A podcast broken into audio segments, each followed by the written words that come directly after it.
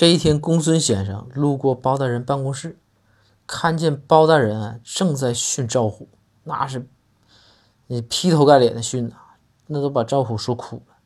公孙就赶紧进进屋去看看呢，说这咋回事啊？就问，说这说大人，说这赵虎怎么了？包大人生气呀，包大人说你问他。然后公孙就说说赵虎啊，你咋的了？你说说。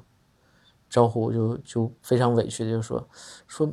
说我包大人的椅子上被张龙放了个图钉，放了个钉子，被我发现了。